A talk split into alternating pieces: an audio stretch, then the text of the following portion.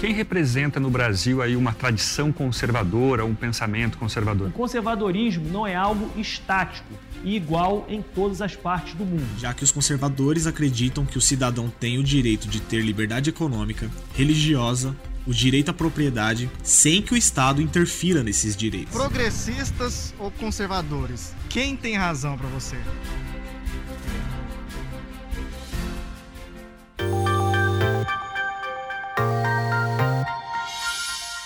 A Fundação da Liberdade Econômica é um centro de pensamento, produção e conhecimento, além de formação de lideranças políticas, que se baseia na defesa do liberalismo econômico e do conservadorismo como forma de gestão.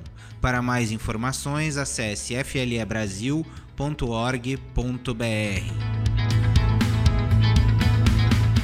Olá, eu sou Márcio Coimbra, presidente da Fundação da Liberdade Econômica.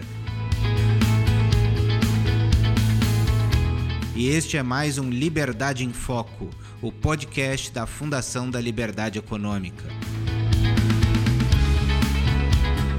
No nosso podcast de hoje falaremos sobre conservadorismo. Um dos temas mais em voga na sociedade atual.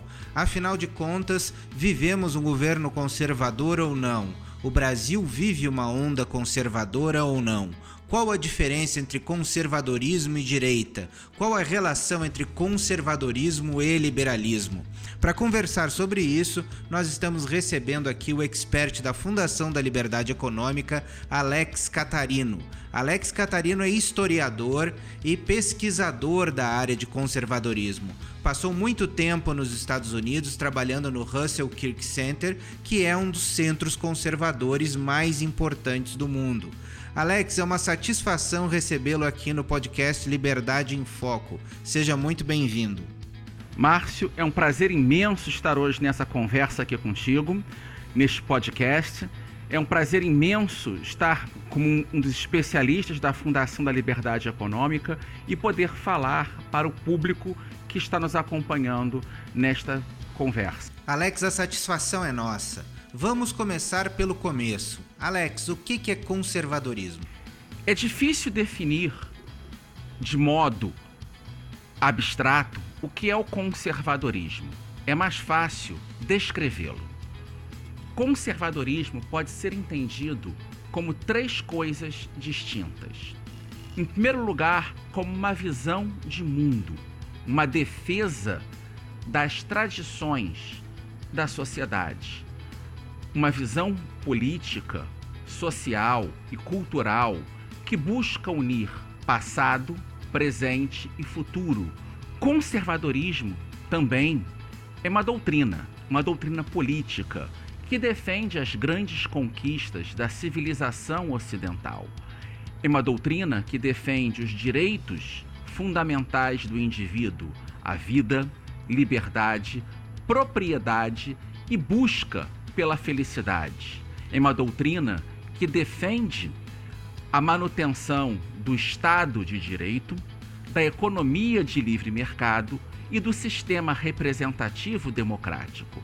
Não existe uma visão única do que é conservadorismo, mas sim diferentes disposições conservadoras um conservador no Brasil não será necessariamente igual a um conservador nos Estados Unidos, ou na Inglaterra, ou na França. Por fim, em terceiro lugar, conservadorismo também é um movimento político que busca, por intermédio de políticas públicas de ação partidária, defender posições conservadoras na esfera pública.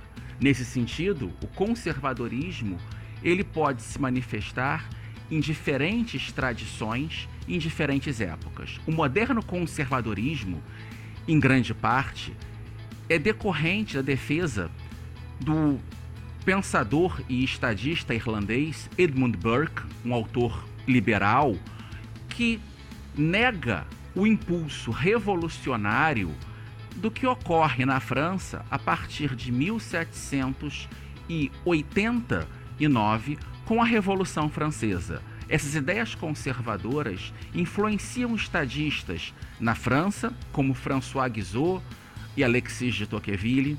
Na Inglaterra, como primeiro-ministro William Pitt, primeiro-ministro Benjamin Disraeli, grandes outros autores, e chega até o século XX em figuras intelectuais como Russell Kirk nos Estados Unidos, Roger Scruton na Inglaterra, mas também em políticos, tendo como exemplos principais no século XX as figuras de Winston Churchill e Margaret Thatcher na Inglaterra e Ronald Reagan nos Estados Unidos. Em linhas gerais, o conservadorismo é esta defesa de tradições e continuidades políticas.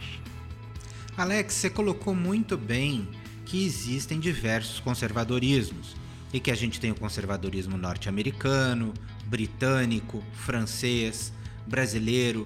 Você poderia falar o que que diferencia cada um desses para o nosso ouvinte? Bem, o conservadorismo ele não é uma ideologia. O próprio Russell Kirk enfatiza muito em seu livro A Política da Prudência que o conservadorismo é a negação das ideologias, ou seja, das visões abstratas que acham que a sociedade é moldável de acordo com a vontade dos políticos ou dos intelectuais, bem como é uma defesa de uma política prudente, uma visão de reformas gradativas. O conservadorismo ele vai defender uma posição realista, ou seja, as instituições concretas da sociedade. O Brasil não é a Inglaterra, a Inglaterra não é os Estados Unidos. Então, as tradições culturais, a, o legado histórico de cada sociedade faz que esses princípios conservadores sejam adaptados à realidade cultural e institucional de cada país. Então, por exemplo, a agenda de um conservador não é uma agenda fixa. Em algum momento, por exemplo, talvez seja mais importante para um conservador, numa situação histórica específica, defender é, uma menor intervenção estatal, defender é, uma descentralização maior. Só que no caso dos conservadores brasileiros, por exemplo, na época do Império, para garantir uma liberdade para a maioria da população, foi necessária uma centralização jurídica que garantisse a liberdade de toda a sociedade brasileira contra, por exemplo, as oligarquias locais. Por isso, um dos maiores conservadores brasileiros do século XIX, Paulino José Soares de Souza, o Visconde de Uruguai, um grande ministro da Justiça na época do Império, e o criador de toda análise nossa do direito público, acabou defendendo essa unidade em torno da monarquia durante o Império para manutenção da ordem e da liberdade. O lema dos conservadores brasileiros era ordem sem autoritarismo, liberdade sem anarquia.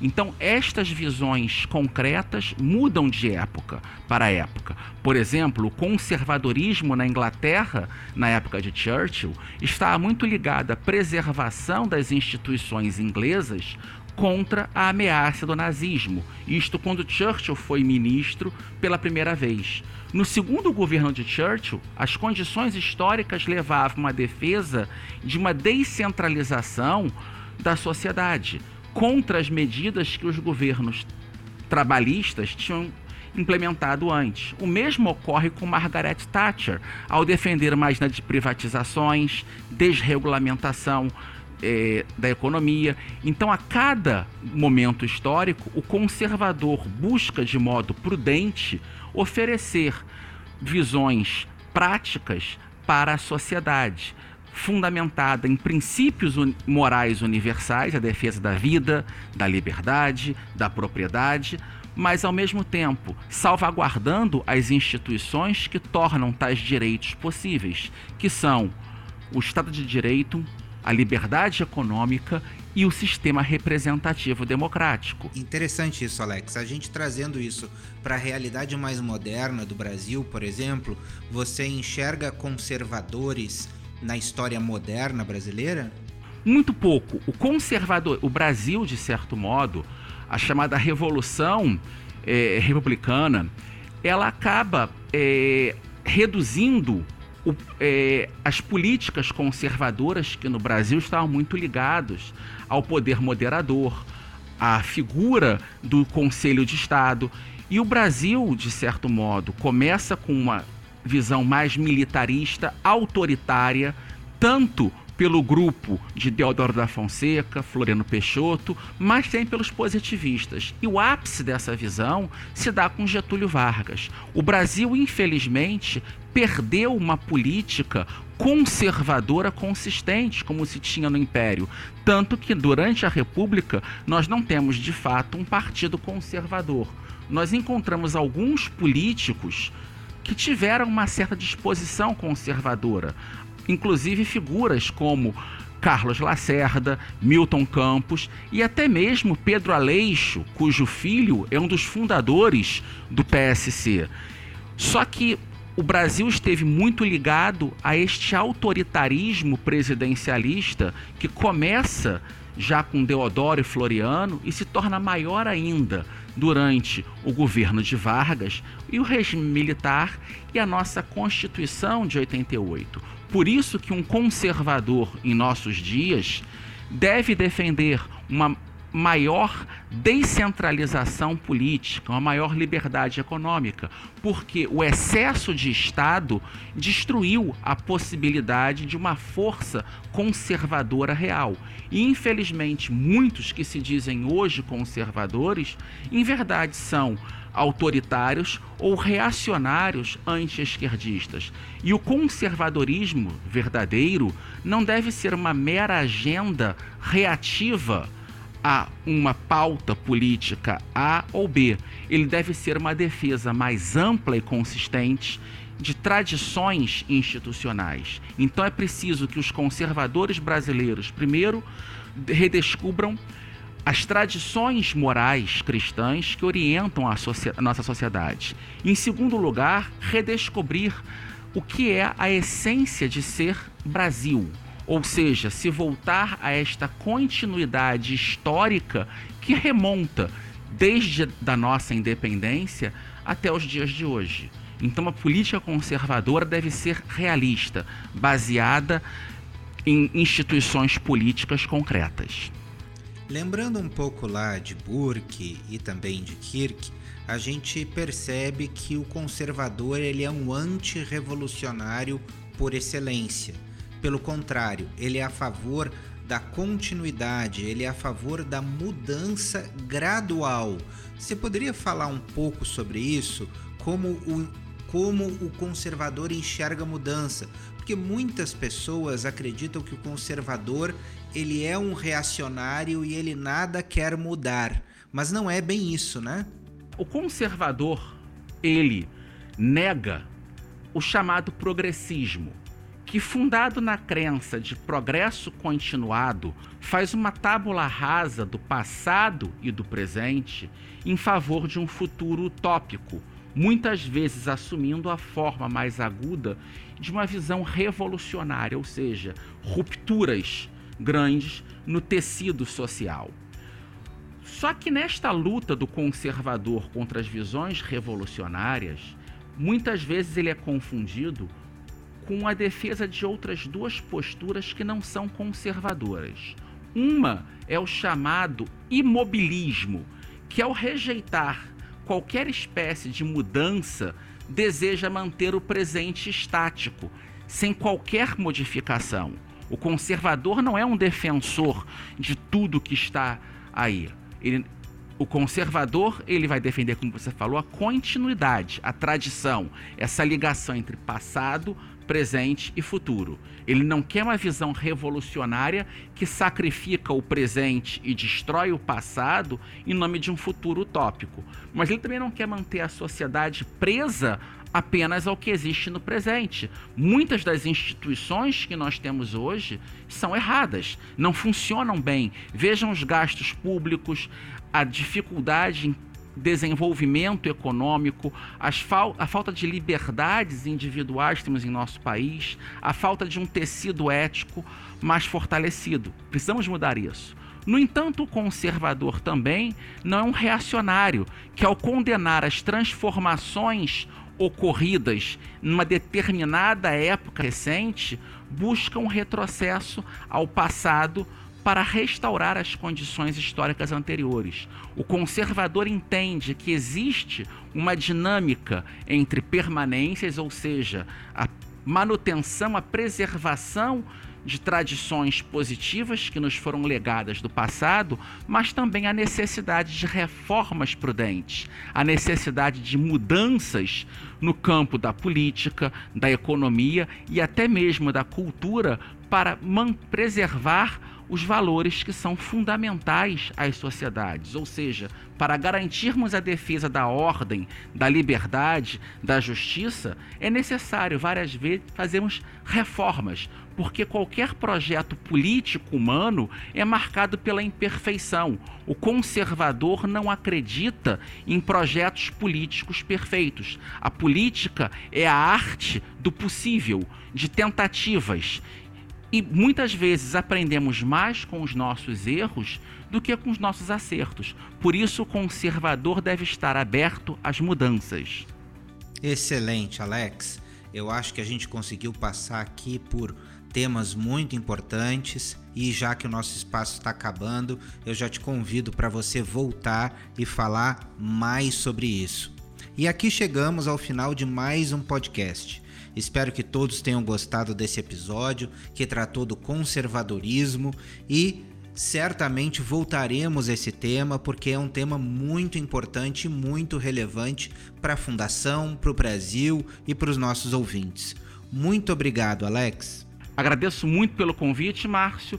Espero continuar essa conversa com você, tocando outros aspectos desse, dessa visão do conservadorismo, talvez falando um pouco mais da experiência histórica do Brasil no Império, falando um pouco mais, talvez, também das relações entre conservadorismo e liberalismo, das relações entre conservadorismo e liberdade econômica. Então é muito importante para se construir de fato no Brasil uma visão conservadora política consistente. Agradeço pelo teu convite, agradeço pelo convite da Fundação da Liberdade Econômica e espero estar com vocês novamente em breve.